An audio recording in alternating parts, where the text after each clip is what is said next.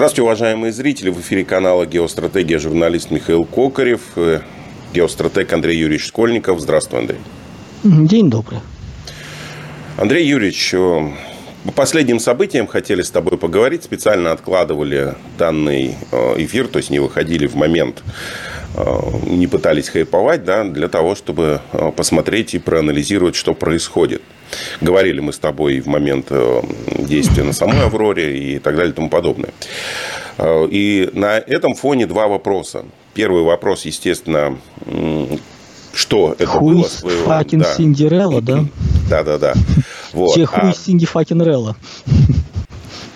А второй вопрос, э, связанный с позицией Переслегина, который, упомянув тебя да, в своем видео разборе э, сказал, что он с тобой не согласен, но вот можно ли будет посмотреть на его вот этот вот разбор, ну, с твоей точки зрения, с точки зрения геостратегии? Обязательно и сделаем. Ну, давай сначала все-таки по существу, а потом уже будем смотреть и зазоры в логике, зазоры в позиции, зазоры в методологии. Это тоже интересно, увлекательно, поскольку именно понимание картины мира, она открывается, когда ты смотришь не критику, а когда люди пытаются с много разных взглядов смотреть на одно и то же. Ну, если совсем простой вариант, например, разбирать Александра Дугина, его работы 90-х нулевых, нужно через Вадима Цимбурского условно говоря, тот, который описывал то же самое, но пытался смотреть с других точек зрения. Это очень интересно, поскольку тогда многие вещи вскрываются очень ярко. Здесь мы тоже увидим очень яркое вскрытие именно зазоров позиции, но по конкретному вопросу не в общем, но будет на самом, на самом деле довольно интересная вещь. Но по-хорошему давай действительно все-таки начнем с вещей э, общих. Что вообще все это было? И каковы последствия. Ну, на самом деле, даже лучше с последствий, поскольку что это было, мы как раз лучше во второй части поговорим, э, какие есть варианты, как с этим можно быть. Первое, что нужно понимать, э, вещь дюжи необычная, дюжи резкая, и помимо прямых вот э, управленческих решений, изменений, кто что сделал, не сделал, будут очень серьезные в обществе, даже более на самом деле серьезные, непрямые косвенные воздействия, влияния на всю общественную сферу страны. То есть это нельзя назвать стресс-тестом. Это не было репетицией чего-то. Это не было учебной тревогой, пожарной тревогой, когда включают сирену и все побежали. Нет, здесь много все интереснее, точнее. Это, по сути, был момент, про который говорят, э, вот буквально вся жизнь пролетела перед глазами. Это был очень резкий э, момент, вот еще чуть-чуть и выпустили бы джина из бутылки, и что бы у нас могло произойти? Первый момент, который меня в самом начале очень напряг – и, собственно говоря, когда это не произошло, я расслабился. Что они сейчас возьмут и пойдут вдоль линии, ну, и пройдут прорываться через линию фронта, уходить ломая построение, стреляя в спину, фактически повязываясь кровью. И, ну, во-первых, помимо того, что это ну, прямые последствия, это прорыв фронта, это разрушение связи, это дикий удар, то есть таких вещей, ну, это из средневековых, там, из античных времен, э, ну, это очень редко, то есть это вот э, было бы дикая вещь. Не пошли, двинулись вглубь позиции, двинулись к Ростову. А дальше был другой, э, скажем так, даже страх можно назвать это, ну, не стесняясь, то, что сейчас польется кровь. Если бы была пролита кровь мирного населения, причем четко, сознательно, несколько человек погибших, вот эта вот картинка, это означает, что мы наблюдаем вещь, когда несколько десятков тысяч людей превращаются в террористов. Террористов. Эта отсылка будет сразу прямая была бы к Басаеву вооруженные люди, захватившие город. Ростов. И все. И несколько десятков тысяч а, людей только называется с ленточки, которые привыкли стрелять, которые привыкли убивать, которые моментально... Ну, в общем, ближайшие годы, ну, во-первых, это большая бы кровь была то, чтобы это все очистить. Очень тяжело, с каждой группой бы вели переговоры, потому что они тут же бакуклились, по, по ним типа стрелять. То есть вот все, то есть как бы команда дана, и вопросов нет. То есть сдаться в плен это не факт, что выжить. И они начинают драться в свою жизнь. И потом много-много лет по всей России мы бы отлавливали этих ребят которые просто исполняли свой приказ и пошли вслед за командиром, даже, может, не понимая, что они творят. Вот что это было бы. Вот любой момент, любая когда начинают говорить, а почему их не останавливали, почему КАМАЗами прекратили, это сигнал, ребята, нельзя, остановитесь. Это очень мягко, то есть в течение практически суток со стороны властей, со стороны, начиная там от Минобороны, Росгвардии, ФСБ и далее по списку, шла попытка мягко не допустить пролития крови именно гражданского населения. Потому что эксцесс, который был с э, самолетом, называется «Бог, судья э, тому, что натворили и прочее». То есть это кровь как бы, ну, отдельный разговор. За такого, конечно, тоже такое не прощается. Но, по крайней мере, это не маргинализировало всю толпу. Вот десятки тысяч людей, превращающихся в террористов – и которых, грубо говоря, нужно вот, вот потом ловить, это страшно. Далее, с точки зрения краткосрочной, это решаемая задача была. То есть тут был страх не то, что они сейчас придут в Москву и захватят Москву, да боже упаси. Э, любые бунты, любые такие события, они вскрываются, они должны быть решены в течение первых нескольких часов. Вспомните ситуацию с Эрдоганом. Не так давно была попытка, собственно говоря, свержения его. Это была ситуация, где решалось несколько часов, где, собственно говоря, удар был по президентскому дворцу, ну, точнее, к резиденции президента, не дворец и много еще чего когда есть возможность настроиться, когда есть возможность подготовиться, то есть поэтому говорю, это был идиотский момент, э, который, собственно говоря, было ну, понятно, что не будет достигнуто. И очень тонкий важный момент, что Джина не выпустили, на террористов не перешли. Было много разных провокаторов, которые кричали «стреляйте, бейте» с обеих сторон, а, но, собственно говоря, очень хорошо, что туда не зашли. Плюс в среднесрочной перспективе у нас закрылись бы стратегически очень многие позиции. Никакой работы в Африке у нас бы не было, это было бы все обнулено. И много еще чего. То есть мы получили бы краткосрочной перспективе, мы бы этот вопрос решили, в долгосрочной мы получили бы дичайшие проблемы. Просто дичайшие. Здесь выбор был не в том, чтобы стрелять или не стрелять. Как они посмели не выполнить приказ, поэтому давайте. Нет, все было точнее, аккуратнее, тоньше и вытянули. То есть вот шантаж, просто, угроза была не то, что он сейчас сделает, захватит, а угроза была в том, что он может взять и кинуть страну в хаос. В хаос именно вот такой мы бы не проиграли, мы бы вытянули ситуацию, мы бы прошли через э, кровь, через проблемы. Это решаемая задача была в краткосрочной, но среднесрочной, долгосрочной это закрывал бы очень многие перспективы. Можно рассуждать, конечно, про хитрые планы, мы, собственно говоря, про это поговорим позже, но давайте так, риски были очень велики. Вот я говорю еще раз, несколько тысяч человек на взводе с оружием посреди мирного населения. Любой из них начинает стрелять и все – да, они держались, да, в них кидали помидорами, много еще чего было. Но они, по крайней мере, держались. Вот у кого-то из них нервы не сдают, а давайте понимать, что это все-таки люди специфические. Многие из них э, были осуждены, то есть, скажем, с криминальным прошлым. Люди, которые только-только вышли из боя с очень оголенными нервами, и вот сейчас их провоцируют. Что-то не понравилось, и они могли действительно начать стрелять.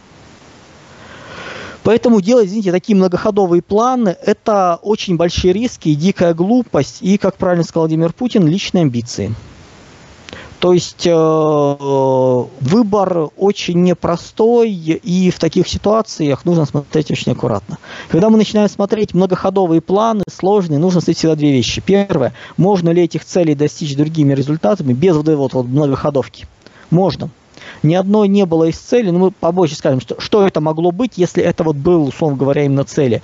Все остальное, все, что называют сейчас в информационном поле, это вещи, которые можно было получить без вот этих, без этой раскачки, без рисков. Ну а там, где, собственно говоря, у нас или сверххитрый план, или идиотизм, э, практика показывает, что вверху как раз идиотизм. Ой. Ну, собственно говоря, для излечения веры от хитрых планов, от идеализации людей очень полезно бывает за рюмкой кофе с юмором пообщаться с непосредственными участниками действий. Когда ты выясняешь, что рассказы про чудом спасенный завод, оказывается, блин, мы тупо про него забыли и не знали, что там есть оборудование, поэтому вы не трогали. Когда ситуацию о том, что проект вовремя остановили, оказывается, мы, мы срывали сроки и банально не успевали, а тут нам повезло. И много таких вещей. Когда хитрый план, мы, говорит, это, это все было подготовлено, потом оказывается, что да само так вышло, блин, э, идиоту забыли сказать, и вот он пошел, это нормой является. Эти вещи не идут в автобиографии. Их никто не вспоминает в воспоминаниях у камина. Такие вещи говорятся. Но когда ты с человеком более-менее общаешься нормально, и, грубо говоря, с ним можешь посидеть, выпить, рассказать за жизнь, а люди через какое-то время, когда все прошло, уже начинают вспоминать, Сейчас очень много, например, интересного до сих пор можно услышать по поводу перестройки последних моментов э, Советского Союза. И волосы стоят дыбом.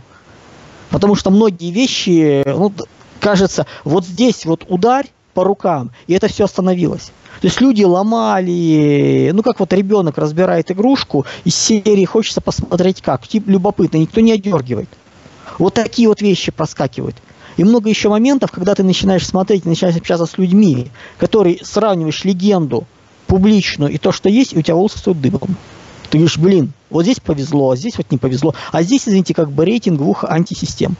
Двух антирейтингов. Где больше идиотизма? Да, вот здесь сделали на два идиотских решения больше, поэтому победила противоположная сторона. Вот здесь вот, собственно говоря, все было на тонкую. И когда ты этого не знаешь, когда ты живешь в картинах, э, в красивых пиар-сообщениях, э, ты этого не понимаешь. Ты не понимаешь людей.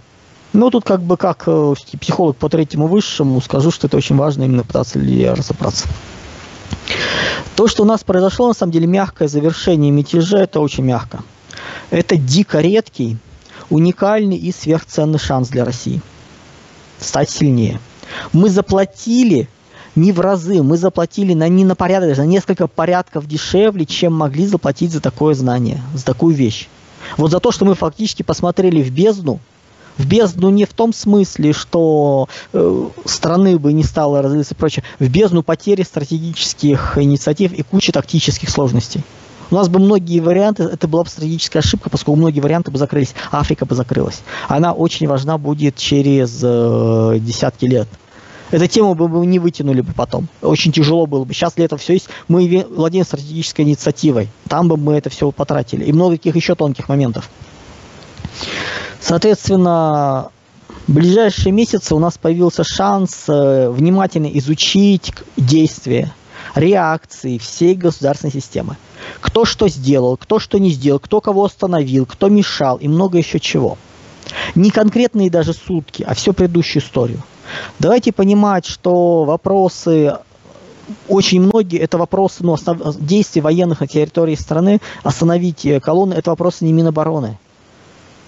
Почему допустили, это вопрос контрразведки. Почему контрразведчики, которые должны были быть рядом, которые должны в конце концов были дать сигнал, его не дали или дали, почему его не донесли до верху. Решение политического уровня должно было приниматься наверх. Почему эти были паузы, где они были, когда кто предупреждал. То есть эти косяки надо смотреть.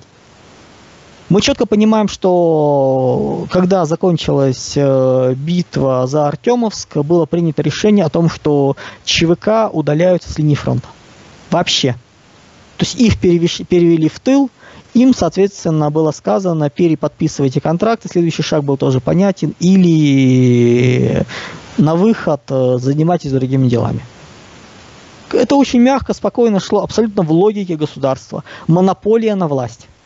На насилие, точнее, монополия. Это должно было быть. Ой. Также мы должны понимать, что в сложных условиях э, требуются особые решения полномочий снятие иммунитетов, политических решений, право на жесткие действия. Этого ничего не было проявлено. И недостаточно. Нужно смотреть. Вот еще раз, кто не досмотрел, кто наоборот дал, позволил, кто не взял на себя ответственность, это все вскроется. Вопрос не по персональным, вопрос по системе. Ключевой момент, который практически никто не отметил, это то, что нам нужно менять образ мышления. Переходить от корпоративного управления к государственному мышлению. Это в принципе другие вещи. Мы сейчас находимся в логике корпоративного управления. Все, ребята, госмышление. Вот этого у нас, собственно говоря, нету. Вот с этим проблемы. И это вот ключевые изменения, которые должны будут пойти. Не конкретные разговоры. Тут всю ночь по телеграм-каналам рассказывали сейчас, почему нету Шойгу, почему нету Путина. Сейчас отставят в отставку Шойгу, Герасимова. Это вот слюни пускающие, честно говоря, уже надоели. Поскольку что бы ни происходило, каждый раз одно и то же. Но поймите вы в конце концов, тот же Шойгу с удовольствием ушел бы в отставку. Много чего называется, э, потому что, ну, извините, как бы силы, возраст и много еще чего. Но это дикая нагрузка. И многие из современных министров, вплоть до Сергея Лаврова, то же самое бы.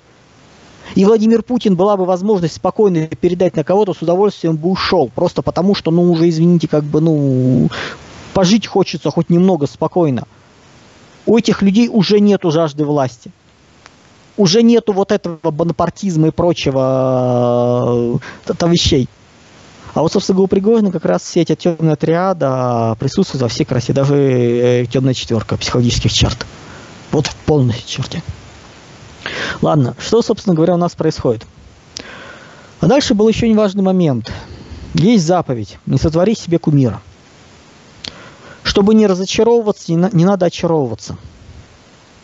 Вот это вот странное стремление в неофеодальной дружине увидеть орденскую структуру и опричнину – а в э, людях с бандитскими замашками рыцарей без страха и упрека, революционеров, ну, ребят, это инфантилизм или романтизм. И или романтизм, мне сложно сказать. Вот многие оказались этому подвержены. Вроде бы маски сброшены, но все равно продолжают рассуждать о марше справедливости. А вот они, но они же против, друзья, что бы ни было – но это представьте себе, вот вы в какой-нибудь большой компании, корпорации снизу прорываетесь с автоматом в кабинет директора, чтобы сказать ему, как все неправы. Вот здесь было намного хуже. Это недопустимое нарушение субординации. Это действие, знаете, так это как антибиотики. В том ситуации, что в плохом смысле. Когда побочка оказывается много хуже болезни. Это как у нас тут принудительная пеницина была. Вот это вот, вот из той серии. То есть побочка от таких действий от разрушения системы много хуже, чем э, действия по правилам. Все меняется, но когда вы, грубо говоря, ради своего чувства справедливости начинаете ломать все, а здесь именно так и было. И люди до сих пор искренне пытаются рационализировать. Вместо того, чтобы принять, что вас обманывали, вы оказались очарованы и обмануты совершенно не тем, идет логика. Мы сейчас, собственно говоря, посмотрим, как это происходит чуть позже на людях даже интеллектуалов, которые должны были как раз нырнуть в подноготную, должны были немножко психологию посмотреть, они сделали этого. От простых людей что требовать? Ну, ребят, давайте признавать ошибки, фиксировать их и не придумать лишнего. В начале 22 года пошла внутренняя зачистка либералов-компрадоров. И у многих сложилось впечатление, что общество станет лучше, если защищать исключительно одних либералов. Ну вот, э, называется, там чуть раньше, как, как раз пообщался с «Комсомольской правде», записали, ну, как бы подключился к эфиру, и задавали вопрос по Александру Дугину, который, ну, в то, то как было передано, то есть, я скажу, не слышал, не успел послушать оригинал, почитать. Э, э, из него, вот у меня сложилось впечатление, что нужно чистить либералов, либералов, еще раз либералов. Друзья, кроме либералов, еще куча других ультра. И они тоже качают общество. И вот маятник качнулся. Сначала почистили с одного фланга, теперь нужно с другого смотреть. И вот эта вот ситуация, общество должно выстроиться, консолидироваться в рамках некой одной общей антологии. Как в свое время произошло за Ирано-Иракскую войну с Ираном. Из аморфной шахской страны, где 50% было за исламскую революцию, но очень в разном понимании сформировалось единое понимание, единая антология. Идеология, собственно говоря, это формализованная единая антология народа. Пока нет этой антологии, понимания картины мира, никакой идеологии речи не идет. Ее нельзя построить, ее можно записать. Вот это мы наблюдаем. Сейчас маятник качнулся. Примеров, которые можно, ну давайте вспоминать, э, как только начались, началась мобилизация частичная, тут же начали кричать, а давайте мы возьмем и направим массово служить бывших мигрантов из Средней Азии. У меня волосы дымом становились. Ребят, это значит, через несколько лет у нас внутри страны окажется множество людей с боевым опытом, совершенно другой культуры, не принимающих наши ценности, которые, ну, в принципе, готовы самоорганизаться, готовы начать э, драться, воевать и прочее. Многие из них окажутся исламистами. Вот в том худшем варианте Бармалеев. А мы, мы их сами научили воевать. Вот таких вот вариантов. Или этот вечный вопль, э, давайте включим общую мобилизацию. Всеобщую мобилизацию страны, поменяем, переведем с русла. Э, вы помните 90-е годы начала? Шоковую терапию экономическую. Вот то же самое. Давайте быстро за полгода-год, за 500 дней переведем страну в рыночную экономику. Полностью поломаем всю общественную сферу. Вот это сейчас здесь бы было. Да, мы можем в условиях крайних общество повести через резкие изменения. Но это десятки миллионов людей со сломанными судьбами, со сломанной психикой, которые не успели перестроиться. Это люди, которые не вписались в новую реальность, которые спились. Десятки миллионов людей, которые не родились и далее по списку, не выдерживают общество таких перегрузок. Более плавно, постепенно. Тут поменяли, дали людям приспособиться, поменяли, приспособиться, поступенчато идем. И люди начинают исправляться. И многие тех, кто был э, либерал, вспомните себя, добрая часть тех, кто слушает, какое-то время назад абсолютно искренне ну, было на либеральных позициях. Таких и на канале у меня Телеграм много, и так. Но поднимая эту ситуацию, они начали меняться. А если бы в тот момент взяли и всех, кто не патриотически, сказали нафиг, идите. Возьмите госсистему. Сколько в нашей госструктуре людей искренне патриотичных, которые прошли бы фильтры по делам, не вписаны в эту систему. Но практически нет таких. Поскольку система таких не выживала, в лучшем случае человек мог затаиться. Сейчас открывается возможность, давайте смотреть, кто исправится, кто нет. А судить будем по совокупности. Что человек делал до, что человек сделал после. Заодно и вполне возможна ситуация, когда человека награждают, э, потом сажают и потом выпускают по амнистии при наличии наград. Такое тоже возможно. Собственно говоря, вот так вот.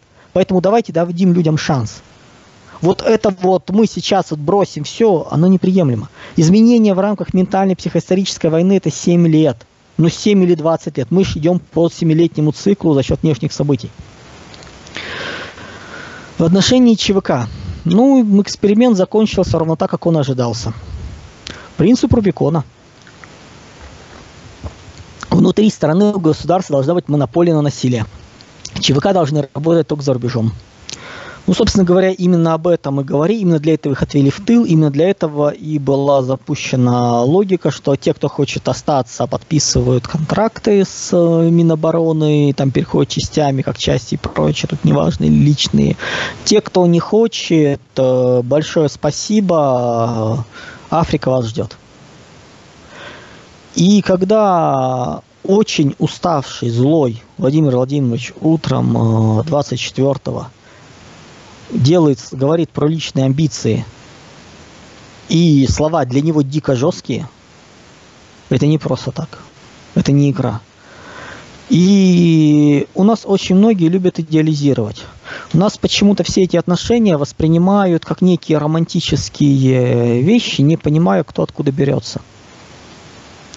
Просто вспомните бандитский Петербург. И Владимир Владимирович прекрасно знает эту эпоху, поскольку он ее завершал. В начале, в конце 90-х, начале нулевых очень многие авторитеты умерли по всей стране. Но когда человек умирает от э, выстрела снайперского с полутора километров с одного, это, ну, почерк понятен чей. Вот очень много по всей стране прошла, то есть несколько месяцев просто была зачистка. Выжили самые хитрые и умные. Те, кто вовремя успел принять новые правила игры, которым довели, это не было, что раз по моменту и все начали. Я не буду называть фамилии, тех, кому надо, просто посмотрите, очень многие люди замечательно живут и здравствуют. Они даже без охранников ездят, ходят. Они летают в самолетах э, вообще без каких-нибудь проблем. Их можно встретить э, на улице в магазине. Они совсем расплатились, они все, все вопросы решили. Вот эти люди выжили. А те, кто не смог перестроиться, а те погибли. Те, кто смог убежать в свое время из страны, на какое-то время потом вернуться. Испанское знаменитое дело, посмотрите, там в Испании начали авторитетов. Ну, где они сейчас, эти авторитеты? Попробуйте поискать. Попробуйте поискать, какие активы у них есть. Не в том смысле, что они верховодят в России, да боже упаси. Нет. Логика в другом смысле. Они приняли новые правила, вписались в общество. И тогда их приняли. Процесс у нас будет идти не быстрый. 5-7 лет, еще раз говорю, общий. Через встряски, через синхронизацию взглядов, снятие противоречий. Вот подобные вещи будут. Где-то жестче, где-то меньше. Надеюсь, таких жестких не будет, потому что очень болезненно.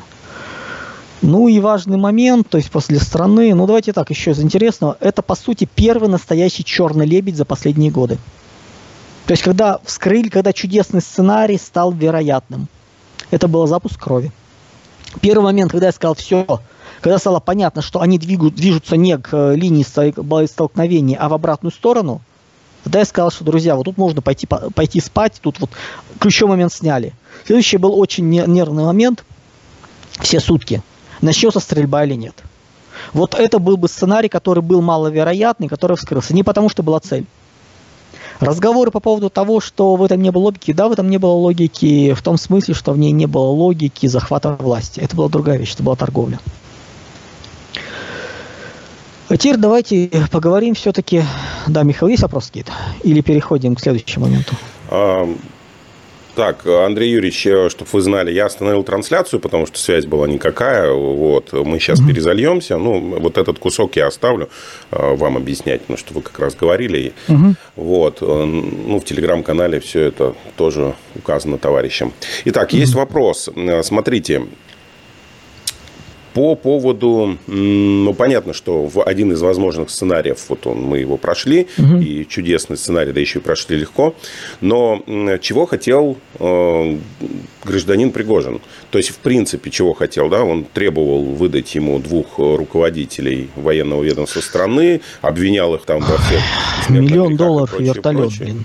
Вот, да, да, да. Я к чему веду сейчас? А, теоретически, о, технически, когда произошел договор о том, что он отводит войска на, а, в лесные квартиры и все спокойно, он переезжает в Беларусь. И сейчас, я к чему веду?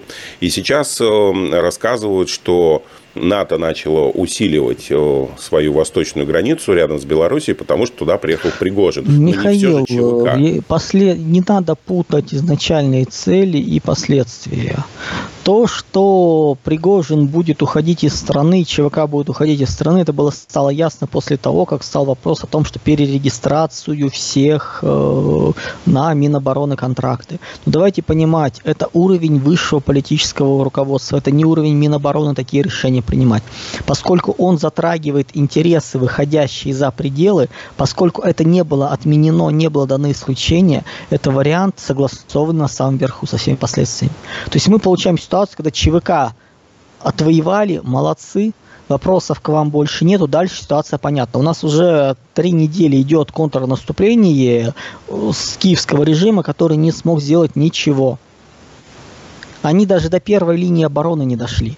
Вот для понимания, кстати, куда были нужны снаряды, почему их не фигачили в больших количествах, просто перемалывая те остатки а, армии, которые там были созданы, и экономили, для чего это было сделано. Вот для этого это и было сделано. Все, ситуация взята под контроль, ситуация понятна. Соответственно, уход его в Африку логичен. Почему через Белоруссию? Ну, потому что, грубо говоря, промежуточная остановка должна была быть. Отправь его сейчас в чат, как он возвращаться будет. Сейчас четко понятно. Я изначально писал, что самый красивый выход для Пригожина и тех, кто с ним, это подписание, ну, грубо говоря, переезд в Африку, амнистия, без права в ближайшие 10-15 лет э, возвращаться. И для всего рядового состава амнистия. Ну, собственно говоря, примерно это мы сейчас наблюдаем. Сейчас, конечно, посмотрим, как оно будет дальше развиваться, но очень похоже. Основной э, удар был, это не был захват власти. Это был шантаж и угроза хаосом и беспорядками. По сути, вот эти люди, которые были ну, короче, вагнеровцы, они были заложниками. И население городов было заложниками, которое радостно аплодировало людям, э, приветствуя их, людям, которые взяли Артемовск, не понимая последствий. Это в любой момент могло вспыхнуть. Это было реально страшно. Просто понимая последствия, что это может быть. Как это будет потом раскручивать, как долгие годы мы будем лечить вот это э, безобразие. Отлавливать людей. Не зная, что с ними делать, как прочесть каждое дело отдельно. По каждому свое расследование. Представьте себе нагрузка на контрразведку. Нагрузка вообще на всю систему. И вот это была проблема. А не то, что колонна двигалась колонна на марше, но она же не с кон конвоем боеприпасов идет, и еще с чем-то. То есть, ну давайте понимать, было бы желание, все бы моментально бы залили кровью, но они сидят посреди Ростова, посреди города. И вопрос такой, они террористы или нет? Вот пока они начали стрелять, нет. И мы это проскочили. Поэтому то, что их вывели, и то, что начали, это, ну, после не значит из-за. И из данной ситуации был выбран э, очень красивый выход. Но уж другой был более болезненный. Другие варианты были много хуже. Андрей Юрьевич, спасибо. Тогда давай перейдем с тобой к ну, второму вопросу, да, основному, который задан был в самом начале. Это конспирологическая версия договорника, который э, рассказал... Хитрые планы. Переслегин, угу. Переслегин, да, что это было намерено для выяснения э, и выявления там спящих ячеек, разведсетей и прочее, прочее. Э, но ну, вот тут я просто немножко выскажу до того, как ты угу. начнешь говорить. Я могу сказать, что а что мешало, да, вот, вот сейчас, вот даже если это не хитрый план и договорняк, выявить это все. То есть э, спецслужбы же работают, каждый просто на своих местах. Посмотрели, кто поддержал, посмотрели, кто поднялся, посмотрели, кто голову. Никто не поднялся, проявил. никто не поддержал внутри. Вот так вот. Нет, нет, я, Люди из, под... я из врагов, из врагов, не которые внутри. Так там и так было понятно утки спящие ячейки, да. Ты понимаешь, никаких спящих ячеек толком не вскрылось. Единичная ситуация. То есть это все равно, что из пушек по воробьям бить. То есть э, абсолютно бессмысленное занятие, дико неэффективное, с кучей нервов. Ну, давай перейдем действительно к разбору Сергея Переслегина, поскольку он... Э, давайте так, Сергей Борисович отношусь с большим уважением. И тут был искренне удивлен, э, не тем согласились, не согласились, там, к выводам, к многим, э, собственно, второй части ролика, где он выводы дальнейшие, у меня вопросов нету. Там, да, есть у него некая демонизация Минобороны, но это происходит из, э, ну, скажем так, это вот эм, эмоциональная накачка, ну, давайте так, в противостоянии от противостояния с Западом. С Западом. Решение события поверх территории бывшей украинской, украинской, это у нас события, ну, второго, третьего плана. То есть это оперативный уровень. Решения принимаются на стратегическом уровне. Все ключевые решения санкционируются в Кремле, в администрации президента. Об этом всем известно. Поэтому рассуждать о том, что вот Минобороны то, Минобороны все, ну, честно говоря, немножко удивительно, а эмоции начинают пробивать. Дальше, соответственно, если все-таки говорить, у Сергея Борисовича был ряд логических ошибок в самом начале, насчет которых он построил увлекательную версию, но вот по ним мы и пройдемся. Именно по логике. Она более интересна. Первое, что очень э, важно, нет, нельзя заниматься генерализацией ума. То есть рассуждение, я сейчас говорю именно про логические заключения, что, ну, фактически рассуждение о том, что Пригожин умный, потому что не мог глупый человек такое сделать, означает, что наши все олигархи умные. Тут у нас была стройка, самой богатой женщиной России была жена мэра Москвы Лужкова, Лена Батурина. Был такой гений Сергей Полонский, тоже миллиардер и много еще кого. Смотрящий за какой-то темой, еще ведущие работу на принципах тоталитаризма, это не означает стратегическое мышление, даже более того. Вот это нельзя. Дальше нельзя приписывать свои моральные и культурные принципы изучаемому объекту. Если вы эмоциональная там, девушка, паники, паникующая, это не значит, что происходящие события тоже являются признаком э, панической атаки у кого-то из руководства. То есть, ну, это вот сам такой вот момент. Давайте так, когда Сергей Борисович говорит, что он понимает Евгения Пригожина, ссылаясь на дату рождения, я бы хотел немножко наметить, что, знаете, есть более важные вещи, чем дата рождения – я очень сомневаюсь, что Сергей Борисович в 90-е годы был бригадиром. А Евгений э, Пригожин э, был э, ученым, физиком, ядерщиком, там, теоретиком, интеллектуалом. Вот, вот да. Мне немножко странно человеку, ну, говорю, я не питерец, но я могу сказать, где покопать. Давайте мы не будем, называется, кому надо, все, что нужно, найдет. Вот на утверждение, что, ну, что Сергей Преслегин понимает, что вот, зна, и знает Евгения Пригожина. Давайте так, он нифига о нем, оказывается, не знает. Вот искать надо в районе Малышевского ПГ. Петров, Кумарин, 90-е годы, вон там посмотрите. Просто посмотрите психотипы эти. Плюс в интернете сейчас появилось много рассказов, как э, Евгений э, Пригожин ведет э, свои дела, управляет системой. Это, это тоталитаризм.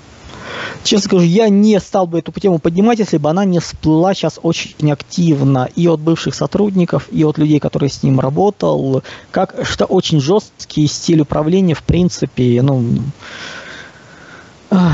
специфический. Я отправил нескольким людям э, просто заметки, которые стали сейчас речь идти, ну, словом того же Ходаковского, не Ходорковского, а Ходаковского, да. Э, плюс еще парочка интересных с вопросом, э, что можете сказать? Ответ был от всех единодушен. На 100% так. И мне начали дополнительные истории рассказывать. Это очень жесткий принцип управления. Дико жесткий. Это неофеодальная дружина. Это не орденские структуры. И мне очень странно, что я такие вещи должен объяснять людям, которые из Питера. Вот это надо смотреть. Строить, по сути, все свои логические предположения на том, что он человек, э, как это было сказано, господи, служение и патриотизм, а не деньги и власть, рассуждая по себе, это очень серьезная ошибка анализа и стратегирования. Нельзя моральные и культурные принципы и коды приписывать другим. То же самое, как тогда ты изучаешь другую страну культуры, ты должен понимать. Когда изучаешь человека, а ты видишь субъекта, не нужно это делать. Далее, если не получается рационально объяснить мотивы, это не повод сразу искать хитрых планов. Да, доктор Хаус везде видел волчанку в первых сериалах, но не нужно это делать начинайте с проверки на идиотизм. Тут я опять скажу про корпоративный опыт, про общение с людьми, которые были рядом участниками. Надо с ними общаться.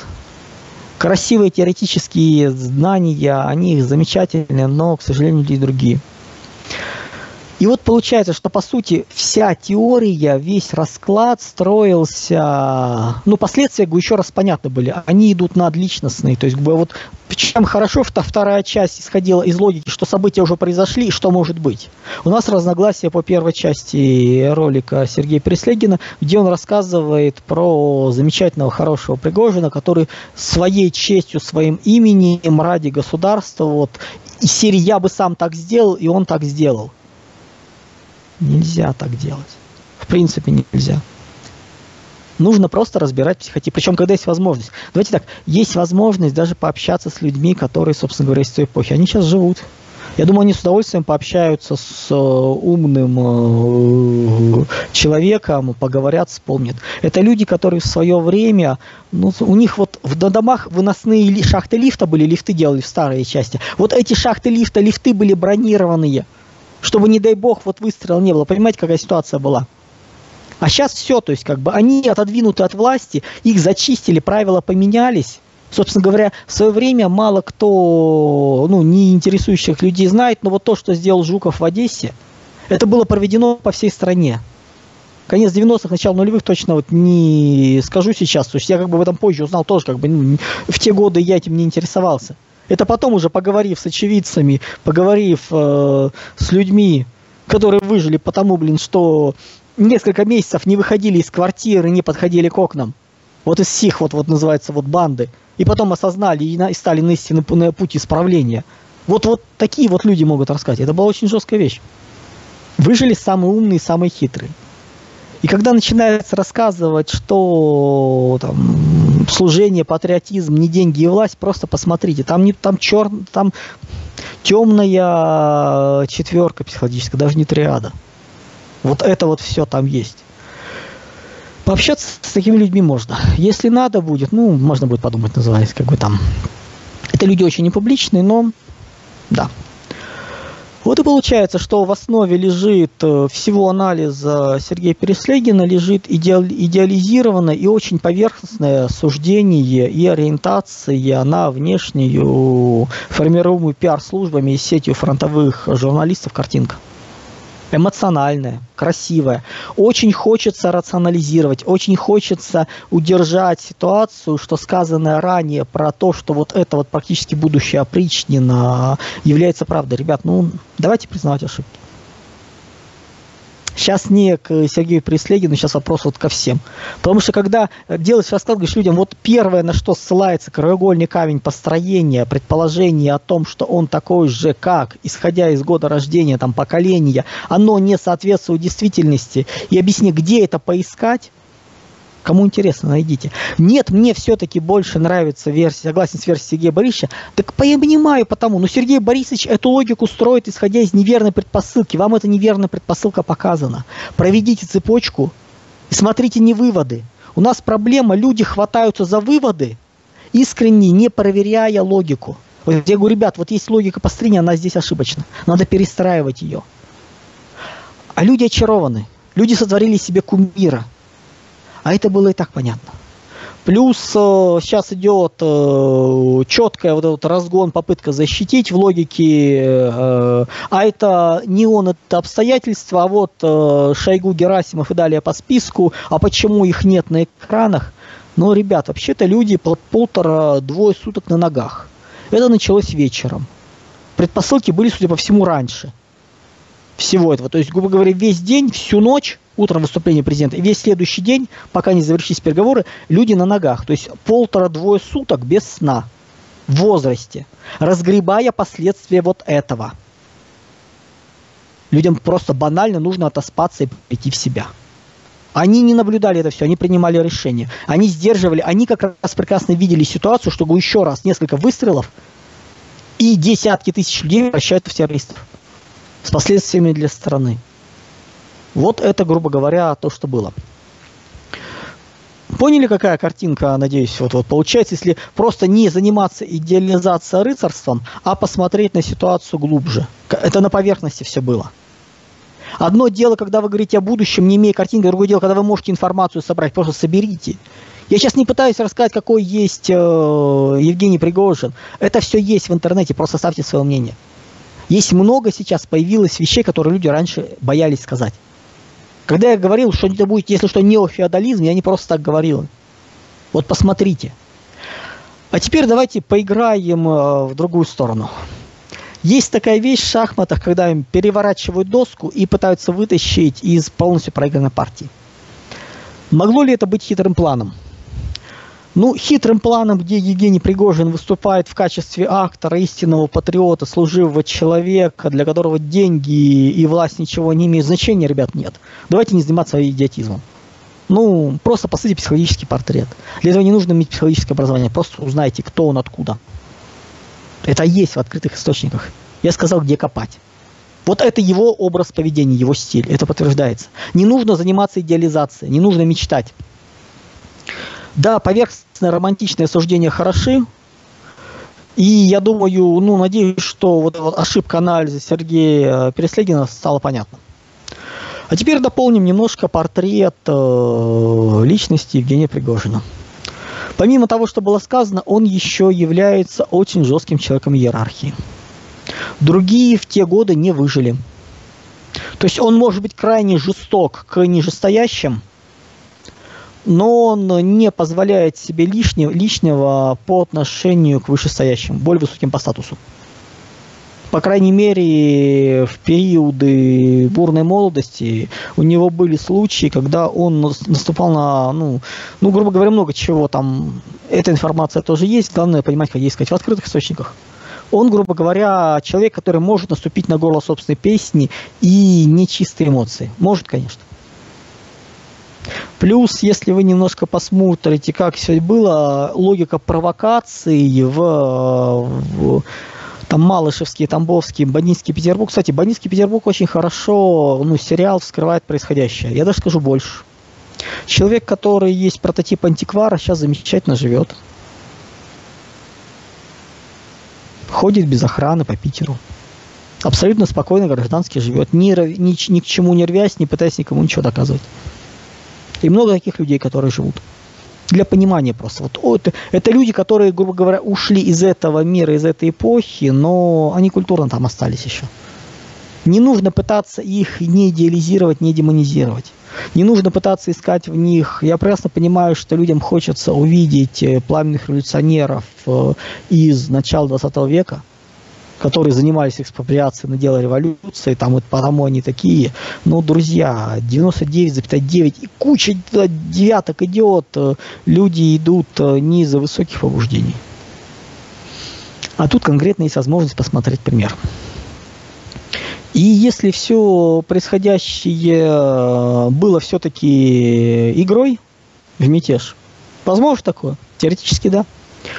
Но для зачистки Минобороны это нафиг не нужно. Это задача абсолютно другого уровня, масштаба. Она не нужна. Для зачистки Минобороны не нужно весь этот цирк с конями устраивать. Сергей Шойгу человек не с железным здоровьем. И уйти он э, порвался. И не только он, много кто порвался уйти. Не потому что, а потому что этих сил просто не хватает такое тянуть. Но нет. Все в строю, все работают. Не потому что, а вопреки.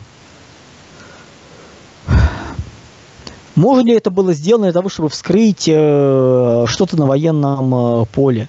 Ну, полгода готовиться, а за сутки убрать и ничего толком не добиться, ну, ребят, масштаб еще раз не тот. Концентрация сил и прочее, ну, побочка много хуже, поскольку никакая разведывательная информация не перекрывала, даже не успели начать действовать, это сутки прошло.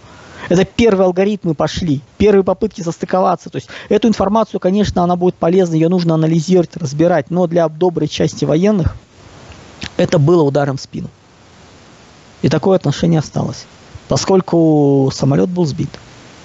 Люди пошли, подняли оружие, пошли в гражданскую часть. Когда ты на переднем крае воюешь, а у тебя в тылу дети, семья, и там рядом появляются вооруженные люди с непонятными логикой, событиями и прочее, это очень напрягает. Вот это была ситуация. Проявить таким способом несколько сот человек, которые попытаются удрать из страны, ну, ребят, это глупость. На каждого есть своя папка у контрразведки. Вот реально четкая, понятная, никуда не девающаяся. Посадить можно практически каждого. Особенно тех, кто много лет у власти. И каким-то имел в виду потоком и прочее. Ну, это было нормально в той логике. Э, отлавливают. Тут, э, ну, скажем так, лично наблюдал, видел, когда людей, э, люди думали, они аккуратно, сейчас вот они чуть-чуть уедут из страны, их брали, их вели долгое время и брали. И по мелкому мошенничеству, там, откатам и прочее, разбор идет на уровне там, следственных комитетов, контрразведки, ФСов и прочее, ФСБ. То есть проблем нету. Выявить трусов, ребят, ну это делается в разы проще. Запускается конкретный слух не по всей стране, в рамках конкретного э, подразделения. К нам едет ревизор. И они побежали. Елки-палки. Это, ну, если вспышек по воробьям. Плюс давайте понимать, никто из серьезных игроков этот идиотизм не поддержал.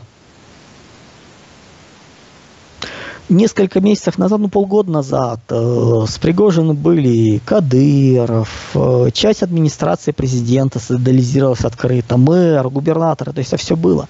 Сейчас никого не осталось. Он за последние месяцы поссорился со всеми. Они все ушли от этого. Его никто не поддержал. Кого вскрыли? Вот кого конкретно вскрыли таким болезненным методом, когда вся страна просто балансировала на грани того, что начнется кровь? Да никого. Понимаете, масштаб этого, условно говоря, вскрыть, ну не знаю, людей там в первой десятке, пару человек в первой десятке управления, которые бы побежали из страны. Вот такой вот уровень это значит. Да и то это маловато. Таких людей можно и так вскрыть. Всегда, елки-палки, есть варианты, что-то заболело, случилось. Могла ли это быть провокация? Могла, но цель должна быть дико масштабная. Минимум революция сверху. Тот самый уход от корпоративных э, методов управления государственному мышлению. Причем быстро, резко здесь, сейчас. То есть полноценная революция сверху. Тот самый левый поворот, о котором тут грезили периодически. Вот только так с жестким закручиванием гаек всей элите. Конкретные элитные группы убрать оно того не стоит. Механизм мобилизации экономики не стоит. Отношение корпоративных методов должно быть максимально. То есть это полное перекроивание все буду. То есть это вот такая шоковая терапия. Только так. Причем для элиты принципиально, жестко. С введением директивного госуправления и много еще чего. Я об этом писал, ну, как-то всем интереснее, конечно, про Пригожина рассуждать, что, ну, не стоит э, уборка нескольких людей э, таких вещей. Это все делается много проще. Сейчас найти на каждого проблемы и за неоправдание доверия попрощаться или перевести на другую позицию, проблем вообще никаких. В текущих условиях можно все это объяснить. Нет необходимости повышать ставки. Поэтому смотрим, если будет жесткая зачистка элитных групп, не жесткая, такая, то да, это имел в виду хитрый план. Это революция сверху. В ближайшее время. Если нет, то, ребята, это банальный шантаж, глупость и э, личные амбиции одного человека, как сказал Владимир Владимирович, который рисковал и угрожал тем, что несколько десятков тысяч людей превратит в террористов в ответ на это. Не тем, что он Москву захватит. Это как раз вот это решалось. Тем, что вот десятки тысяч боеспособных людей, цвет, по сути, воинской славы, превратятся в террористов. Вот это страшно. Вот о таких вещах надо было думать, а не огульно рукоплескать и рассуждать о марше справедливости. Ребят, идиоты. Ну просто ну, слов нет. Ну как бы, ну зато стало ясно, кто есть кто очередной раз. Уже с другого называется фланга. Отдельные элементы зачистить. Неожиданная атака в Новороссии. Не знаю, форсирование Днепра и взятие Херсона, елки-палки, ну что-нибудь вот такое вот. Вполне может быть, может быть, но это идет не из-за ну, заход на Киев, то есть там какие-то такие вот вещи.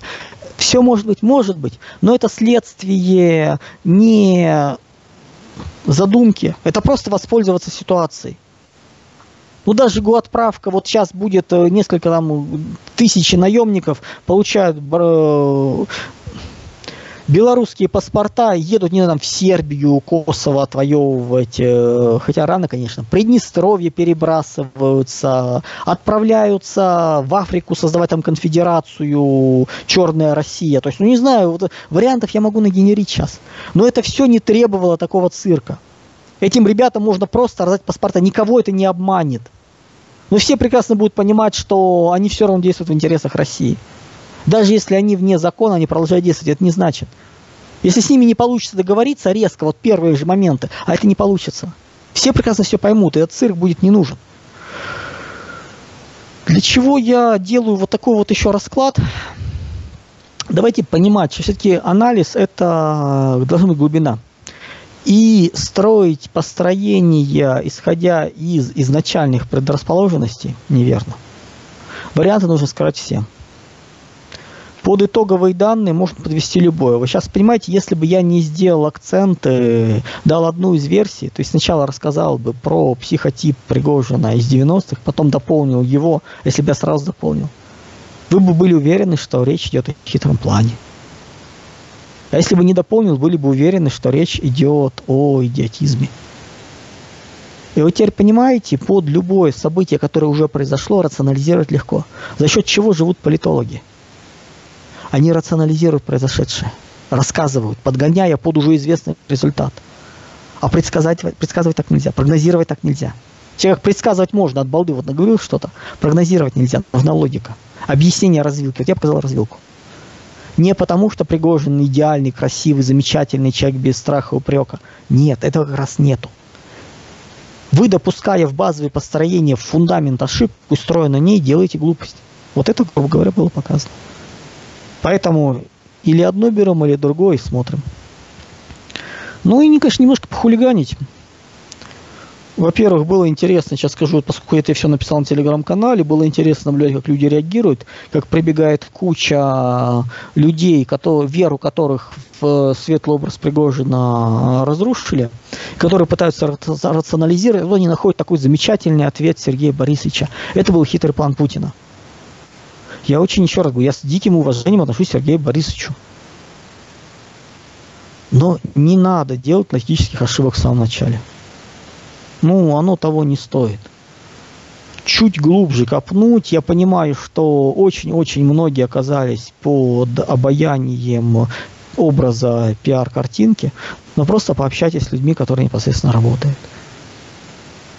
Когда, в конце концов, ну, я абсолютно разных людей спрашивал. Мне отказали еще других историй. Не те, которые он э, вести. Когда человек, на которого он, э, сейчас скажу, как это звучало, что называется, не быть голословным.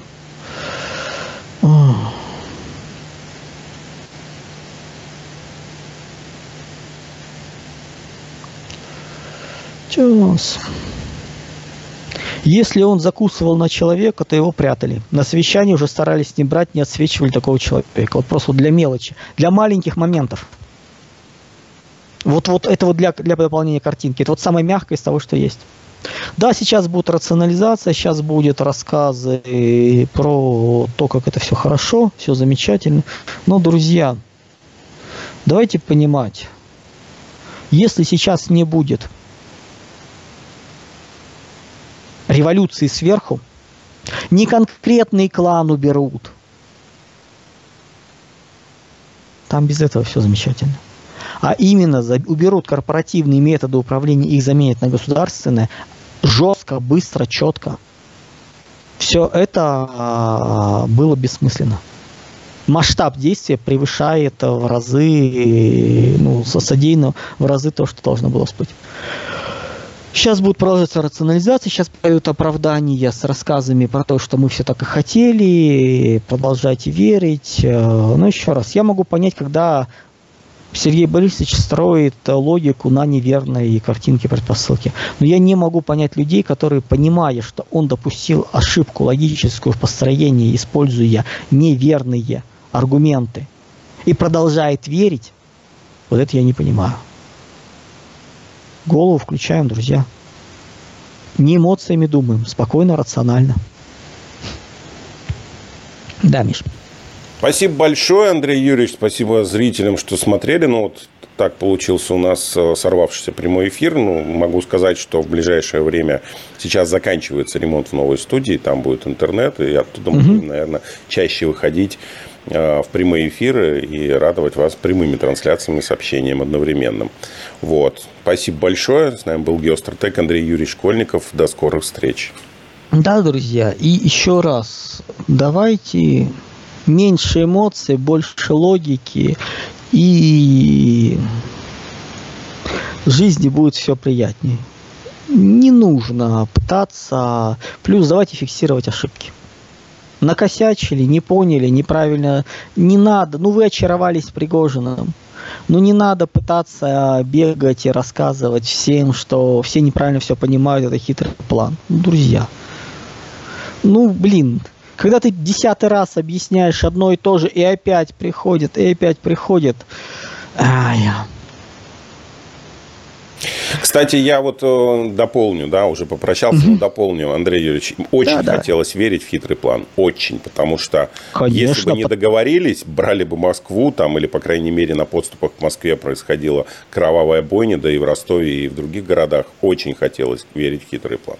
Ну, Миш, я же сказал, какие мысли две меня а, просто вот как человека, который смотрит будущее, меня крутили. Это именно вариант прорыва, но он быстро ушел, говорю, потом сказал, ребят, все, спать. А потом, когда стало понятно, что это заш... не просто... Я не думал, что они зайдут в город. Я думал, что они все, они повернули от линии, думал, слава богу, то есть выйдут с территории еще. Но когда они зашли в центр Ростова, вот это стало страшно. Когда они пошли, колонны поползли по областям и весям, вот это было страшно. Просто потому, что, да, как бы это большим сверхнапряжением решается, но, блин, э, это открыло очень неприятный сценарий. Мы, я рад, что мы прошли эту точку бифуркации – поскольку все-таки это люди ну, абсолютно славянского внешнего вида, которые не вытащишь. У нас очень много русских националистов сейчас с той стороны. Ну вот, вот так получилось. Потому что они, да, то есть там косячили и прочее, прочее, но в какой-то момент с ними не работали, их не пытались привести в порядок, и они вот это вот натворили все, наделали с детьми, которые школьники, и точи, которые тут бегали за Навального, с ними не доработали. И они оказались на той стороне. Много еще таких вещей. И у нас сейчас была возможность очень серьезно усилить противника. И это зло. Это, это просто вот это вот. Вот это вот было жутко. Поэтому то, что это все завершилось сверхмягким вариантом, ну, друзья, ну, знаете, как бы, ну, надо помолиться и поблагодарить Бога, что Он э, дал такую возможность. До свидания.